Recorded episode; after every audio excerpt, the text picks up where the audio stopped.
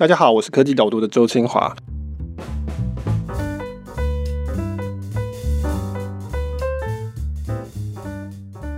Manny，你的股票最近表现如何？跟大家心情差不多，但没关系，人终有一死，上冲下洗这样。对，对，我们今天非常高兴有特别来宾，就是我们好朋友李义宏 Manny。那 Manny 他之前在创梦市集，创梦市集是一个专门培育生活娱乐类新创的一个加速器。这已经是你第四次跟我一起录 Podcast 的，在科技导读的时候应该是有录过一集还两集，然后在邮报告的时候有录过一集。所以大家很熟悉，跟大家打个招呼。Hello，大家好，我是 Manny。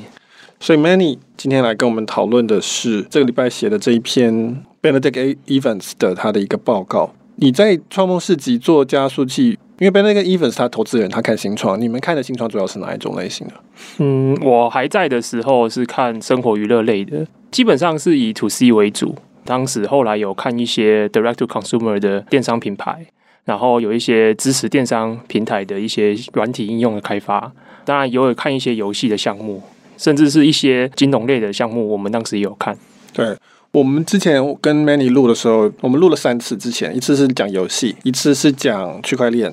然后还有一次是讲 VR，所以大概可以看到说，Many 以前对游戏非常的热衷。然后他现在自己也出了一个日报在 Facebook 上面，所以大家如果有兴趣的话，可以看看他的脚踏入电发行这个电子报的领域里面。这样，那我们今天讨论文章是 Benedict Evans 他的一个简报，你看了之后你觉得如何？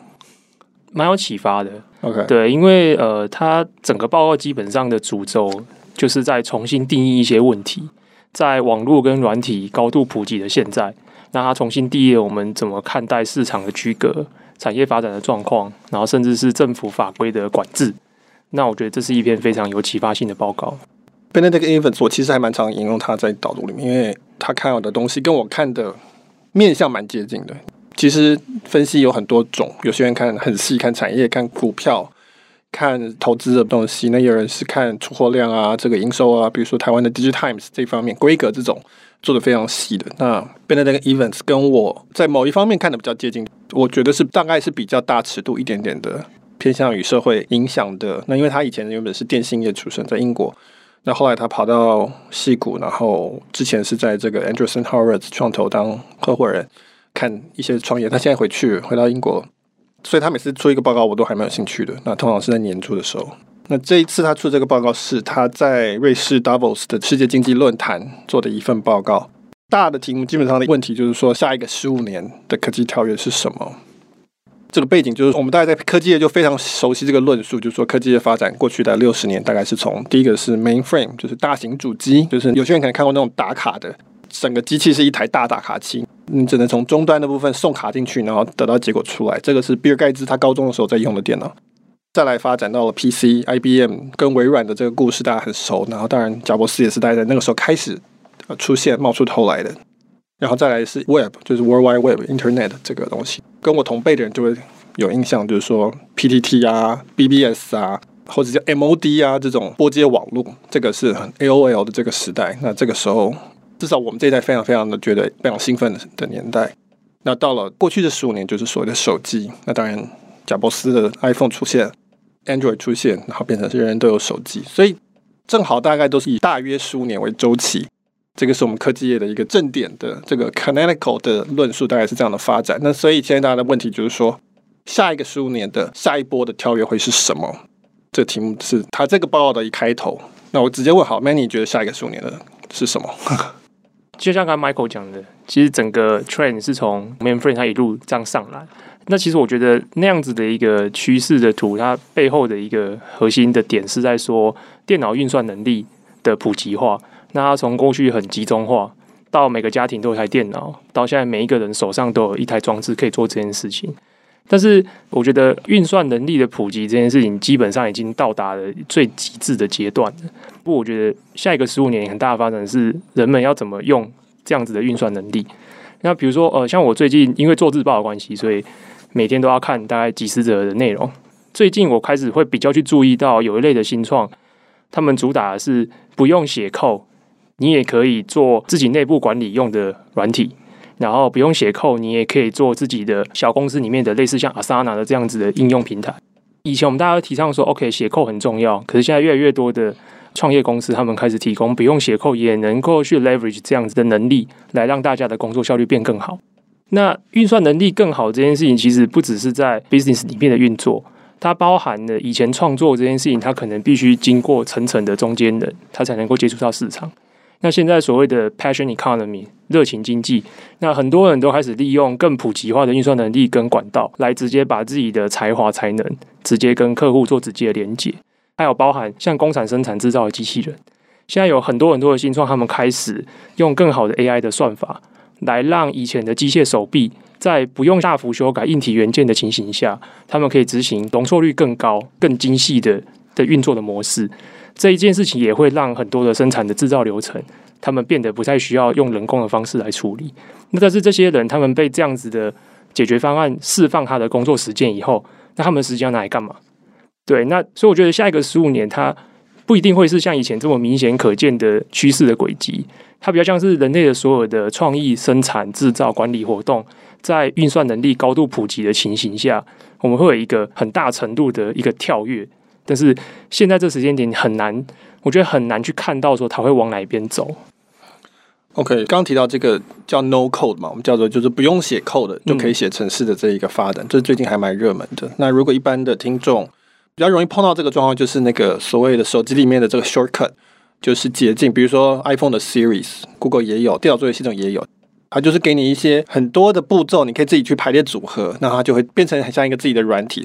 我排列组合完了之后，以后我只要在家里说，比如说晚安，手机就会发动一系列的指令，是你之前已经排列组合好，就灯会关掉啊，可能会播放温柔的音乐啊，甚至以后有这种物联网，可能窗帘会自动关起来啊，或者是说，比如说电源拔掉，这一切事情可能你都可以自己去设计。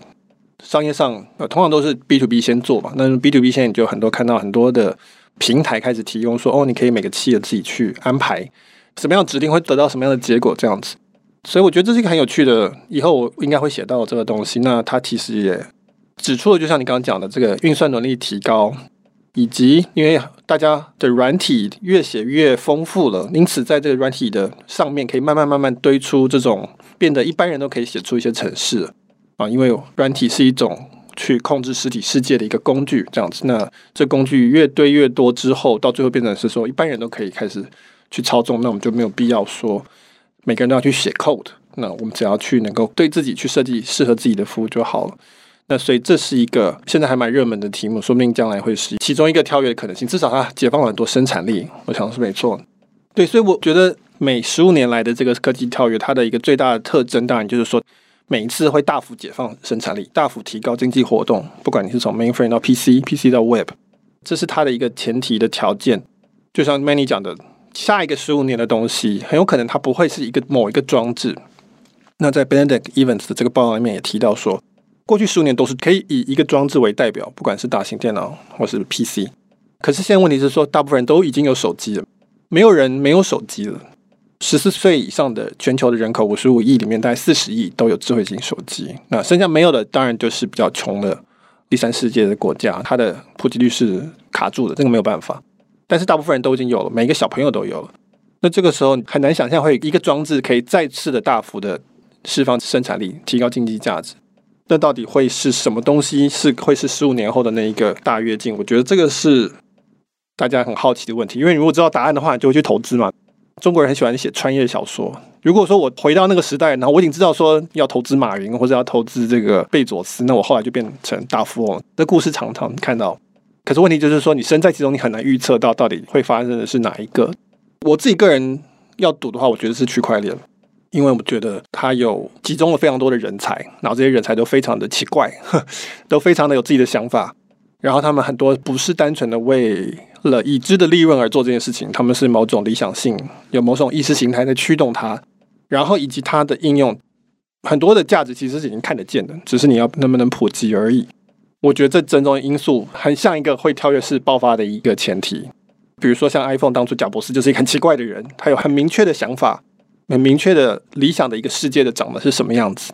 那些技术什么都成熟，那他也有商业的概念，最后蹦出来，所以我觉得这个是还蛮可以期待的。但问题是从哪里出现，然后到底最后那个是什么东西，现在没办法看得出来。所以 Ben 那个 Evans 他也没有讲出他的答案了哦。我觉得区块链是一个很有趣的议题，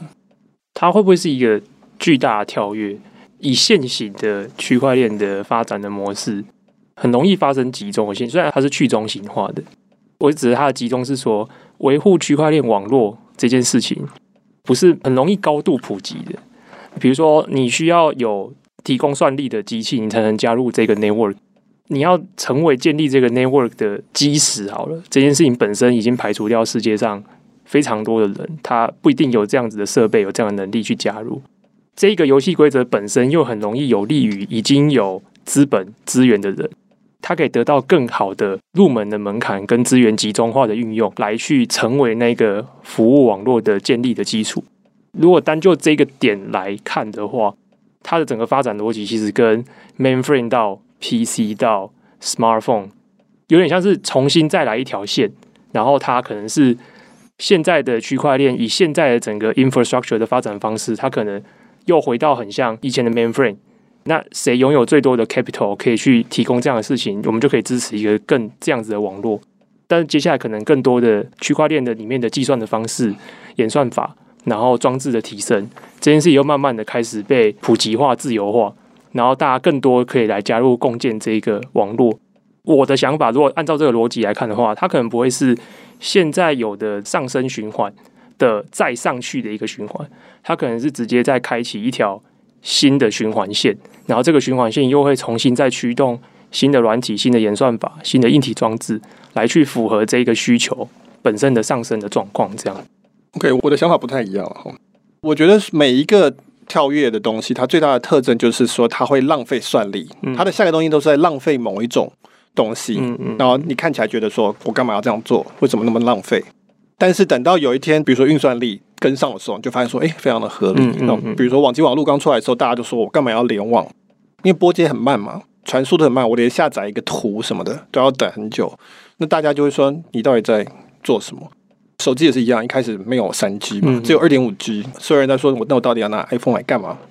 虽然它很好用，但是大家还没有看到它真正的价值在哪里。但是它在某一个地方是非常非常有价值的。以网际网络来讲，那就是连。互相连线这件事情本身就非常非常有价值，嗯、只是说它到那个时候还没有办法好好的去发挥这个价值。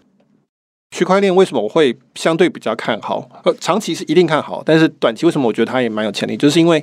它就在浪费大家的运算力。大家说你干嘛浪费？这个环境成本很高啊，这些资源都浪费掉了，只是为了交易一个几块钱，这东西是没有道理。但是等到算力上来，等到软体的这个演算法跟上了之后。嗯你就会忽然发现说，哎，这东西是有用的，doesn't matter。对，就重点不是在那里，重点是在它提供了一个新的价值是什么？对，不管怎么样，这不是什么投资建议，然后千千万不要因此而去找什么区块链形状或买什么币这样。尤其最近又要这个悬崖式的下落。对对对对，大方向上的预测以及要去限缩到某一个公司的股票，这是完全不同的事情哈，我完全没有办法预测。这个预测很可能误差上下十年，可能是未来五年就发生，也可能未来二十五年才发生。然后你等等到你的。的这个钱都没了，这样还有很多的这个常讨论到的题目，比如说机器学习嘛，嗯，人工智慧有 VR 有 AR 有五 G 机器人，你刚刚提到的这个生物科技哦，量子电脑、自驾车这些很多啊，所以其实每个都有可能性。那我们现在只是互相猜哪一个最有可能性这样子。回到这个报告的话，他其实没有提出他的答案，他后来基本上是话锋一转，就讲说，那我们先来看看现在的状况。从现在状况来试着去找说到底未来发展是什么？那他提到最重要的现在的状况讨论，一个是零售，一个是媒体。所以你在创梦你看的比较多 to C 的东西，在零售或者在媒体上面，你觉得目前看到的发展的趋势是什么？我最近的想法有蛮多的变化，也是最近开始在做日报跟周报的关系。刚好我觉得网络创业的这一个浪潮大概进入了一个。收束跟大家来检讨的一个阶段，那当然很大原因是因为以前大家奉为商业模式神话的一些项目，他们陆陆续续都 IPO，所以大家可以从他们 IPO 的资讯里面去看说这个 model 到底是不是有效的。比如说，呃，像我最近最大的一个 insight 是开始去 review direct to consumer D to C 这个商业模式，这当然也是以前在创梦服务的时候会去看的一个领域。那最近刚好看的一些文章跟讨论，那很有趣的是，渐渐的陆陆续续很多的 D to C 电商都会想要 IPO。那他们开始可能都有一些财务的数字啊，开始流出，然后大家可以借以这个分析。就像 Casper 啊，对，什么我写过的 Million Dollars Club 后来被买走了，对，后来又不能买了。Stitchbox，对对，之前 Podcast 也讲过的 Away，、嗯、就是玉晶很喜欢旅行箱品牌。Even 他们没有露出一些财务的数字，也可以从他们商业上的发展看到一个点是，他们原本要做的那件东西的成长已经到顶。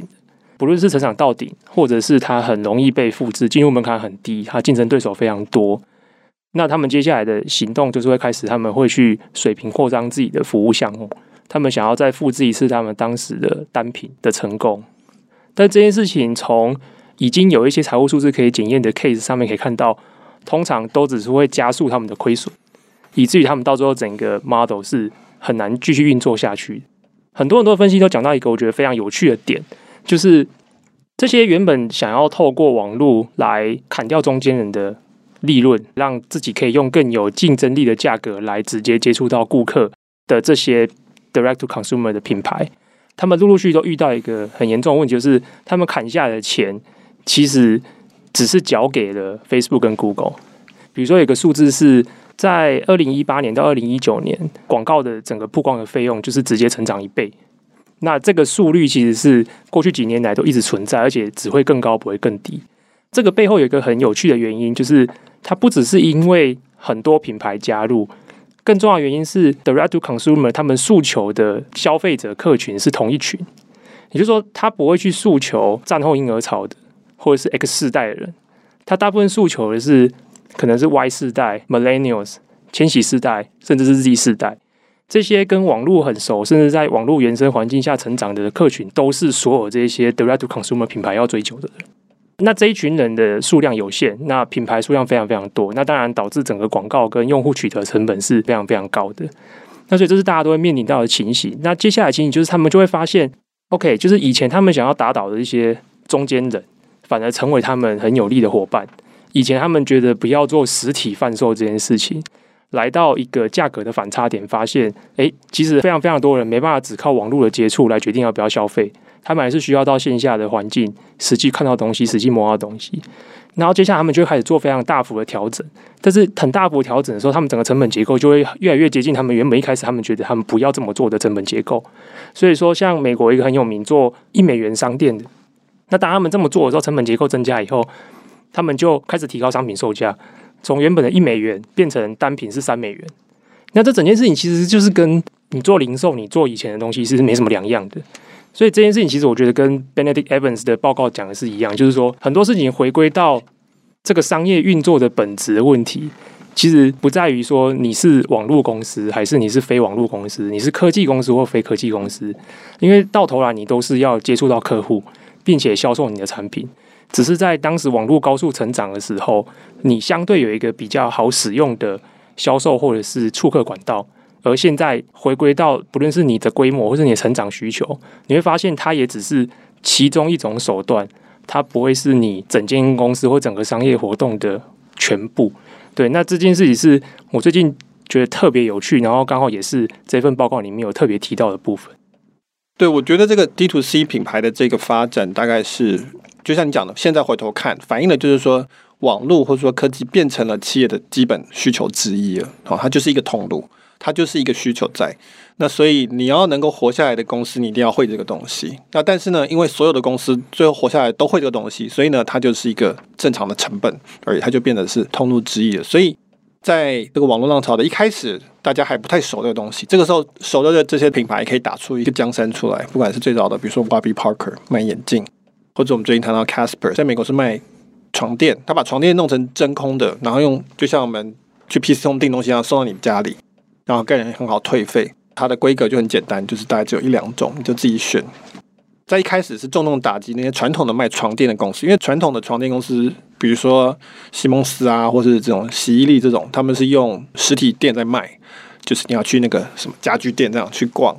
那所以他们的成本都在那边，就是那个通路成本。那相对来讲，Casper 这种，它的是网络成本，网络成本相对低啊，它的通路成本相对低，大家觉得很好奇。年轻人不喜欢走去床垫店，在那边躺来躺去，然后面对那个很烦的销售人员，或是他们会觉得很不舒服，因为这不是年轻人习惯的销售方式。那他们就会去拥抱这个 Casper 或者像 Away 行李箱这种东西。那问题就是说，大家都会做，大家都来做的时候，这个时候 Facebook 跟 Google 开始收更多更多钱，因为你要竞标嘛。那这个时候他们就是房租啊，你不管是谁，你都要付给他们钱。你付房租给 Facebook，还是你付房租给内湖的家具店的地皮的这个房东，是一样的事情。这成本就垫高。后来他们就发现说，就像你讲的，实体其实好像也可以做，因为他们觉得，哎，这通通的成本没有比较高啊。在过去的三年内，我们看到的最重要的一个差别，就是说这些 D2C 公司有哪些是在拿到了网络红利之后，能够成功的去建立另外一种的护城河，或是另外一种的通路，而且是它的成本是有竞争力的，还是你没有？你如果没有，你就会被其他的竞争者以及 Facebook 跟 Google 吃掉你的利润，你就变成是网络上众多的床垫的其中一家。那有少数的，你有说，比如说在美国 Casper，或者说它有一个品牌认知度，那它可能可以慢慢扩张回实体通路。或者说它有规模，它可以付比较多的钱去打比较好的广告位置，站在 Google 搜寻页第一页。那这其实跟传统上 PNG 付钱给康斯美说我要放在架上是一样一模一样的事情。零售在这方面，你说的就是说它其实是又回到原来的状态，网络并没有那么的特别，它是特别的，但是问题就是说现在所有的公司都要会了，不会你也不用下来打。对，所以总而言之，我觉得这个东西反映的是说，虽然说我们好像会觉得说啊，重新来一次，最后还是比赛。最后赚钱的是房东，只是以前的房东是地主，现在的房东是 Facebook 跟 Google。那我觉得差异还是有的，就是在于说科技这个东西或者网络这个东西必须要成为你公司的 DNA，你做什么都一定要有。那因为大家都有，所以它就不会变成是一个特别的差异化的地方了。那当然，我们因此培育出一整批新的大公司、新的地主，那就是 Facebook、Google 这些企业。它虽然绕一圈，但是还是有差的。结果就是多了一批收税的公司，那这些公司非常的大。然后规则变新的，但但是玩法到最后某方面来讲是一样的，就是说谁可以在这样子的条件限制下面里面能够出来。而且这件事情其实整件事情绕一圈，由一些新创趁着网络的红利，然后来去达成他们的成就，市场成就也好，或者是经济成就也好，对那些所谓的传统大品牌来讲，反而是一个非常好的示范。你看到就是沃尔玛过去会一直被大家说科技元素很少。不做电商等等之类，会大家就说它跟网络时代或是网络时代消费者是脱节的。可是我们可以看到，沃尔玛这几季的财报里面，它的电子的部分发挥效果是非常好的。也就是说，对这些传统公司还存活而且有一定的市场的能力的公司来讲，透过过去五到十年网络新创的一些发展，其实可以得到非常好的 insight。就是他们这个时间点，我认为是他们最好的进场的时间点，因为。最难的部分，他们在过去的年代已经都先建立好基础了。而网络该怎么操作，以及会发生什么情形，以及可以运作的 model，在过去五到十年，很多的 VC 支持的新创也帮他们做很好的示范。所以，我觉得接下来为什么所谓的数位转型这件事情这几年会这么热，除了说有企业有转型的需求以外，我认为也是一个非常非常好的 timing，这是他们做这件事情最好的时间点。对，我想这一轮下来，当然还是有一些新的公司出来了，站稳了脚步。就像我们刚刚讲这些上市公司，他们虽然可能股价没有非常漂亮，但他们就上市了，然后他们大概就会一直存在在那里。嗯、你说 Away，可能至少在美国，你想说啊，买行李箱 Samsonite，你可能会想 To me，但是现在你会想到 Away。旧的公司，你很多你看到他说，哎，他怎么还在这？怎么没有被淘汰掉？可能年轻人会觉得，我们希望颠覆一切这样。但事实上，现在留下来这些公司也不是原来那种公司，他们也不太一样，他们也得到一些新的知识，这样，所以它也是有一些变化的。从这里大概可以讲到，在文章里面有提到说，我觉得同样的现象也发生在社会的层次。社会的层次就是说，大概至少有两件事情。第一个事情就是出现了很多这些大的科技公司，那他们就是新的房东。只要是你成为这种大型的房东的公司，都会有个共同的命运。这点会讨论到。那第二件事情就是说。科技变成一个整这个社会的一个基础的结构的一部分，所有的活下来的公司都必须要懂网络，必须要懂软体，必须要懂科技。所有的社会基本上也是一样的状况。当一个社会想要把科技纳入变成它自己基础的一个成分的时候，一定会经过一个过程，就是法规。哦我们现在看到过去一年科技业成长最快的领域叫做法规。法规基本上就是一个表征，就是说我想要去把你融入进来，因此我要去定一些新的法。这是整个社会在表达说，我们希望你是怎么样运作的。过去一年甚至两年，从比如说包括欧盟的这个 GDPR 啊，到各式各样的，像加州最近在炒这个自由工作者到底是员工还是外包人员的这件事情。那还有包括很多治安的法律，包括管理区块链的洗钱防治法，或者是这个证券交易法，这个都是科技纳入我们社会的一个运作方式的一个现象。同时，我们也看到了这有很多的冲突，因为每个国家的国情不太一样嘛，就是说台湾有台湾的国情，日本有日本的国情。那但是这些平台很多是跨国的，那所以这时候就出现一个问题，就是说我既然要把你纳入我的社会成为一部分，中国也想把你纳入社会的一部分，我们两个会对你有不同的要求，就造成这个平台会觉得很困扰，说我到底要听谁的？那我们也会觉得很困扰。那台湾比较小，我们就觉得你怎么都不听我们的；中国比较大，他会觉得说你说敌人的势力，我们干脆不让你进来好了。这个都是在反映社会想要把科技业消化进来，而且我们发现这个对于网络的副作用，现在是越来越深深的体验到，所以我们想要去把它消化进来。那只是说这个消化的过程还有很大一段时间。我去年一直在写法规的东西，我自己也觉得说，是不是因为我是律师，所以我会注意到这个？但我现在觉得不是，是真的是就是这个阶段，科技是处于在这个阶段会造成的。你觉得嘞？我最近也特别关心这件事情。一方面当然是因为我以前没有这么关心，所以可能对现在我来讲这件事情是很有趣的。但另一方面是最近这一类的消息真的蛮多的。那尤其是美国最近的动作非常多，可能顺便打他们总统大选的议题，要抛出一些人民很关心的议题，来让他们在接下来的总统大选上面可以占上风。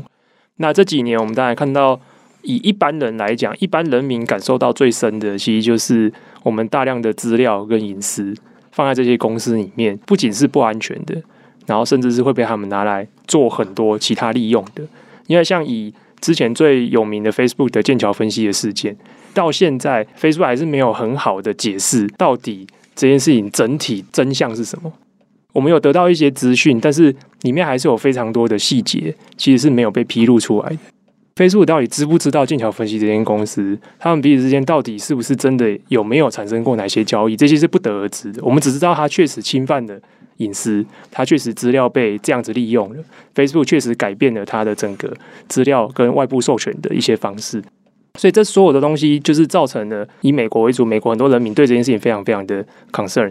所以最近非常非常多的法案提出，都想要针对这件事情做管制。那像昨天，我觉得最有趣的一个新闻是，美国有跨党总计十名的议员，然后他们一起提出了一个新的草案。然后那个草案它的缩写叫 “Earn It”，就是争取它的意思。这个法案的意思是说，过去的网络平台之所以可以这样很顺利的运行，就是它有一个非常非常大的前提，就是美国的通讯那个法案第两百三十条有说，平台方不需要对用户在上面上传的内容负责，所以我今天在 YouTube 我上传了一个盗版影片，这个责任不是 YouTube 的，这责任是我个人的。那 YouTube 当然会维护它平台的生态，所以它会帮你下架。这件事情其实就是它衍生的效应是非常非常多，包含比如说也有很多业者会说 Airbnb 可以直接做这样子的房屋的，就是 listing 上架，但 Airbnb 也会说这些是用户自己。上传的这个东西，它执行的只是让大家可以看到这个资讯的交流跟媒合的平台。非常非常多业者，然后对这件事情提出的一些抗议，结果这个跨党的十名议员，他们就一起用保护儿童不受性剥削这一个没有人能够反对的议题，就是绝对不会有任何一间公司说我不支持这件事情，就是这件事情不重要，而且这件事情也是美国社会非常非常关心的重点，所以他们提倡说。为了要确保儿童不会被性剥削，所以他们决定在平台取得第两百三十条保障前加一道审核关卡。所以这些平台必须符合这个标准，他们才适用两百三十条的免责权。否则的话，平台就得放弃这个免责权。平台必须对所有用户的行为做出负责。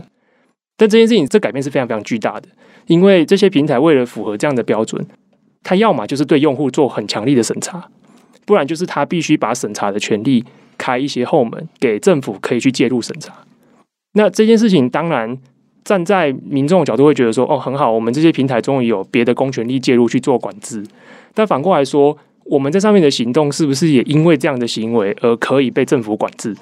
所以类似这样的争辩跟议题，这一年以来其实真的发生非常非常多。那我觉得真的是一个非常非常热的一个题目，但它对整个科技。融入社会以后，我们怎么跟他们相处？我觉得这是个非常关键的讨论。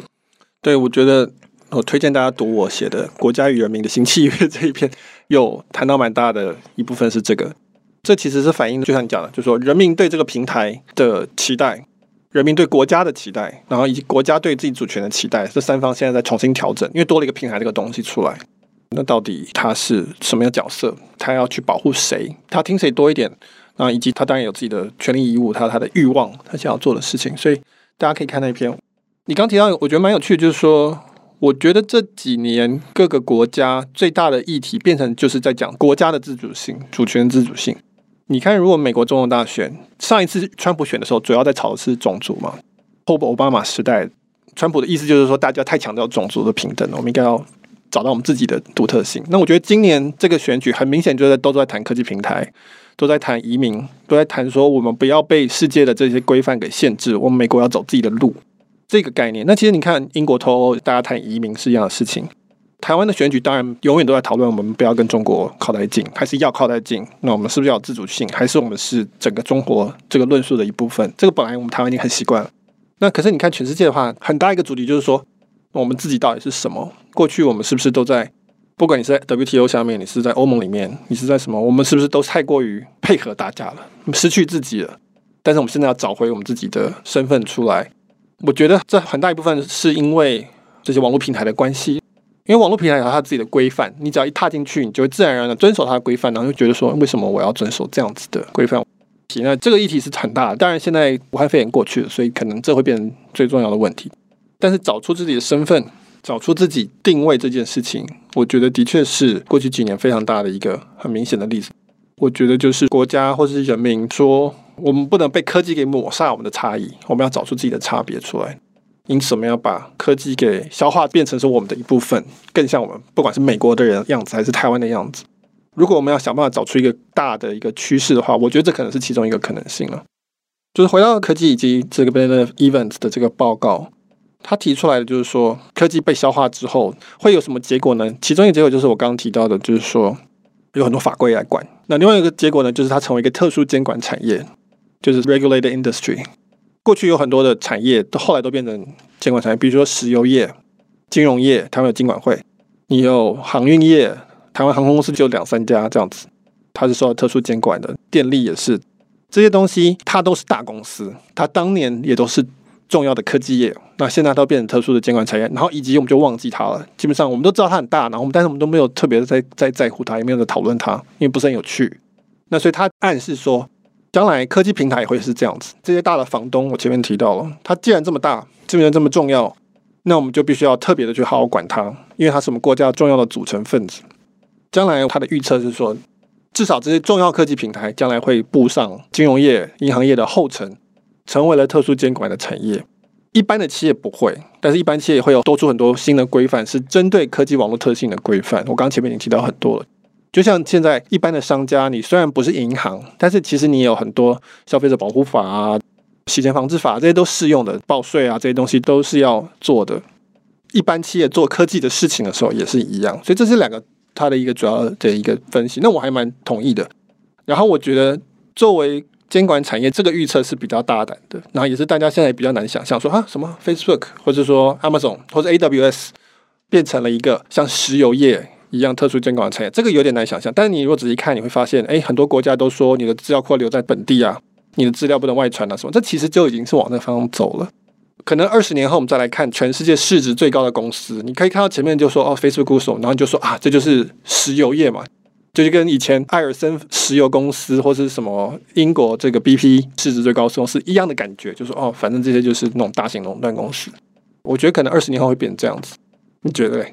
我也蛮认同 Michael 的说法，那我也觉得会是往这个方向走，尤其是当网络啊、科技啊这些大公司，它越来越像基础建设，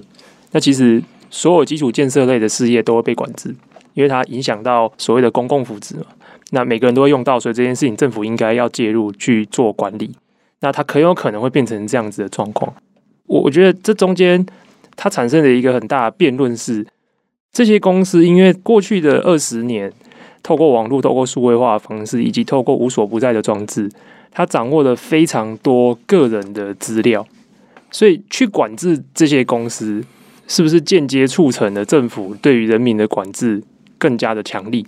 这个是过去我管制电力业、我管制石油业、我管制运输业不会产生的情形。觉得管制现在这些科技巨头会产生的很大的抗辩，是源自于这个特性。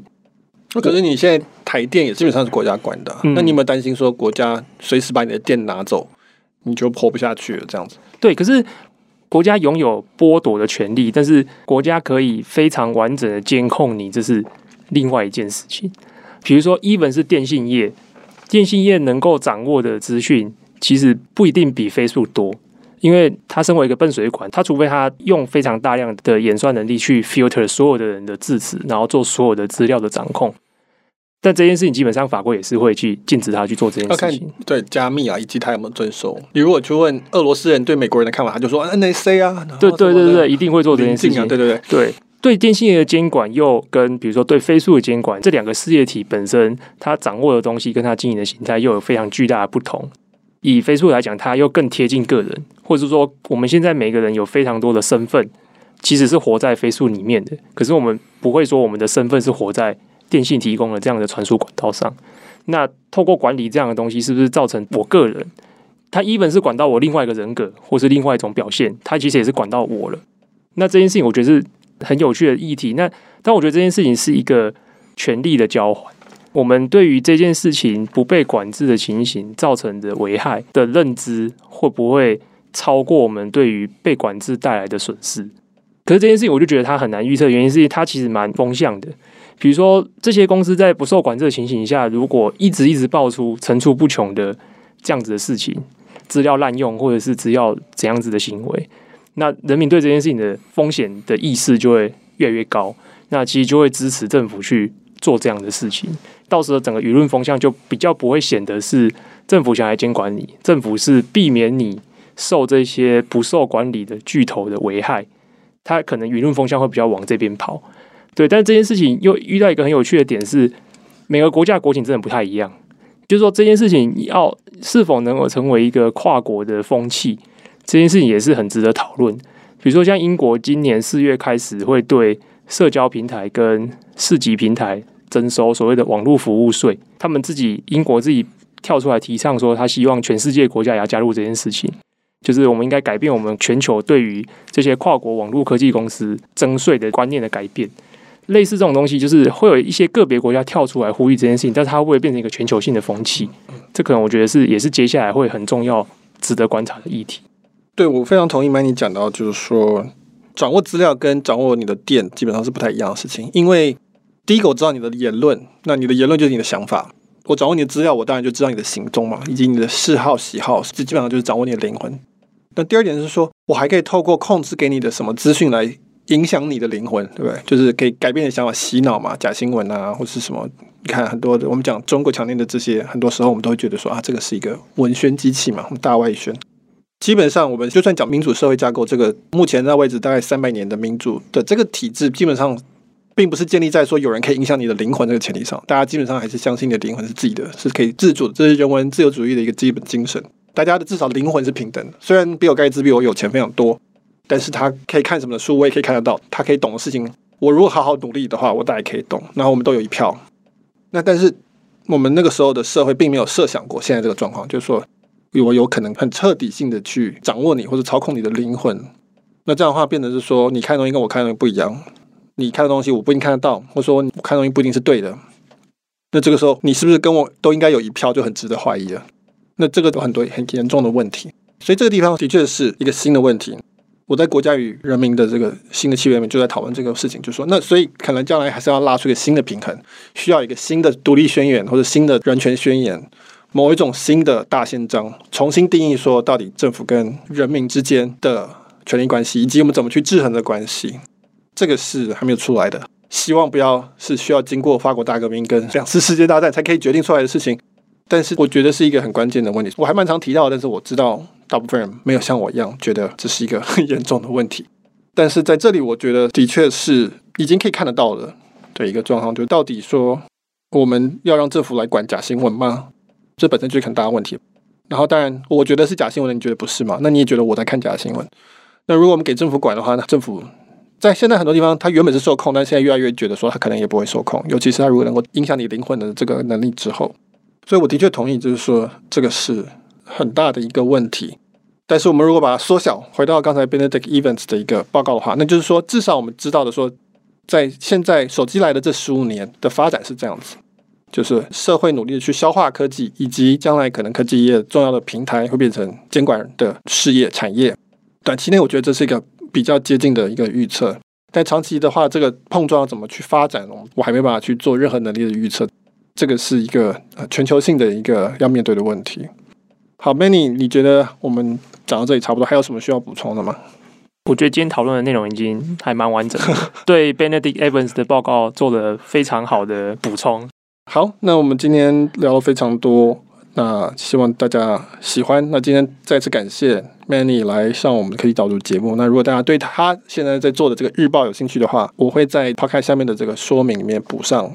Manny 你的个人脸书是吧？你在那边发布嘛，嗯、对不对？那大家可以去追踪。好，那今天就到这边，谢谢大家，拜拜，拜拜。